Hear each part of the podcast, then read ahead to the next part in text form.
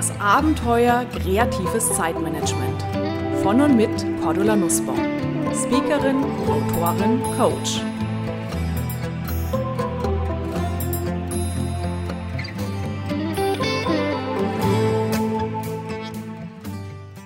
Liebe Hörerinnen und Hörer, herzlich willkommen zur neuen Episode des weltweit wohl ersten Podcasts für kreativ-chaotisches Zeitmanagement. Woran liegt es, dass viele kreative Chaoten offenbar deutlich kürzer an einer Sache dranbleiben als die Systematiker? Woran liegt es, dass wir alle paar Wochen ein neues Hobby brauchen, weil das aktuelle fade geworden ist?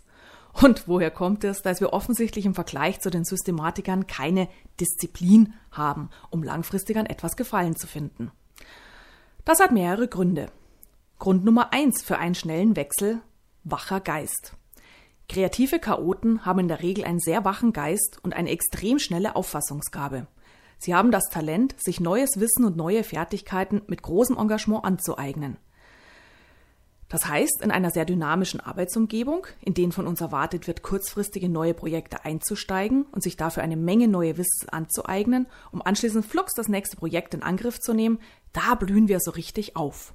Das weiß auch das Gallup-Institut, die eine Studie und ein Buch dazu gemacht haben. Genau, kreative Chaoten lieben es, etwas Neues zu lernen.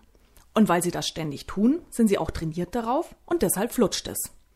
Im Klartext, um ein Pensum XY an neuem Wissen zu erfassen, brauchen Sie vielleicht eine Woche, ein eher stoischer Nicht-Gerne-Lerner braucht hingegen vier Wochen, um das gleiche Pensum zu erfassen. Um Spanisch für eine Geschäftsreise zu lernen, brauchen Sie mit Ihrem CD-ROM-Sprachtrainer fünf Wochen, um gut reden zu können. Ihr Kollege besucht dafür ein Jahr lang einen VHS-Kurs, um auf das gleiche Sprachlevel zu kommen. Klar, damit bleibt er länger am Ball. Aber was bringt es? Fazit. Kreative Chaoten brauchen kürzer am Ball zu bleiben, weil sie in dieser kurzen, aber intensiven Zeitspanne mindestens das gleiche Ergebnis erreichen wie die Langzeitlerner. Grund Nummer zwei für einen schnellen Wechsel? Unser Arbeitsstil. Kurze Intervalle entsprechen schlicht und ergreifend dem Arbeitsstil der kreativen Chaoten. Wir kennen es aus dem Sport. Es gibt Langstreckenläufer und Sprinter. Und ebenso gibt es zwei grundlegende natürliche Arbeitsstile, die darüber entscheiden, wie wir unsere Arbeit im Büro oder unsere Aufgaben zu Hause erledigen. Das Arbeiten in kurzen, intensiven Einheiten oder das Arbeiten in großen Blöcken. Und so können wir den Mosaikarbeiter und den Plattenarbeiter unterscheiden. Viele kreative Chaoten zählen eher zu den Mosaikarbeitern. Sie sind am effektivsten, wenn sie in kurzen, intensiven Einheiten an einem Thema bleiben.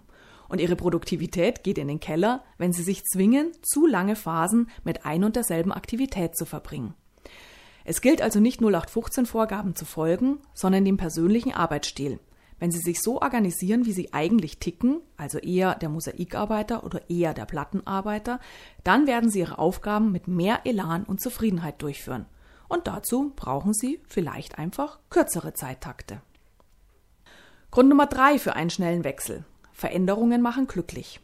Es ist wissenschaftlich gesichert. Allein die Tatsache, dass etwas neu ist, bedeutet für das menschliche Gehirn eine angenehme Erfahrung, bewiesen Forscher der Uni Magdeburg. Sie steckten Probanden in einen Magnetresonanztomographen und reichten ihnen Bilder bekannter und unbekannter Objekte.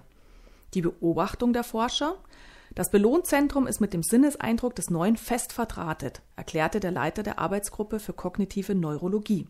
Seine Schlussfolgerung? Wir sind von Natur aus Entdecker. Sogar schon die Erwartung, dass bald etwas Neues passiert, hat diesen Effekt. Wir sind von Natur aus Entdecker.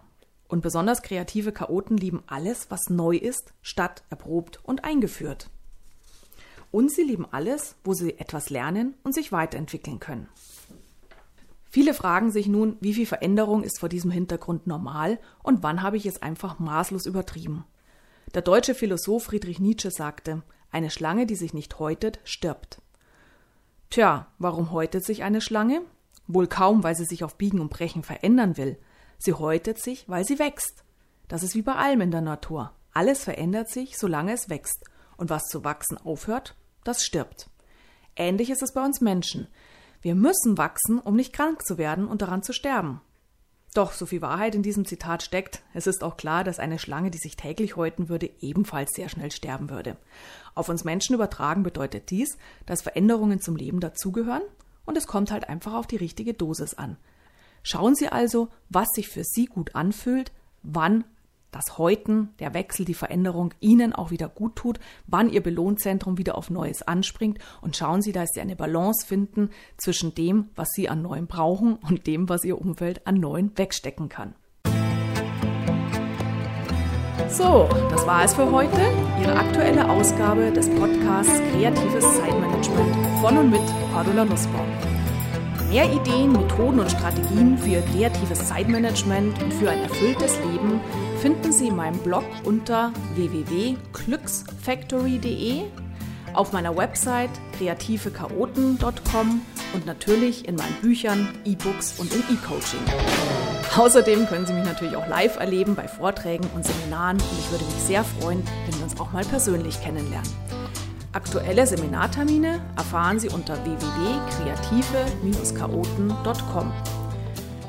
Alles Gute und die besten kreativ-chaotischen Wünsche für einen entspannten Alltag. Ihre Cordula Nussbaum.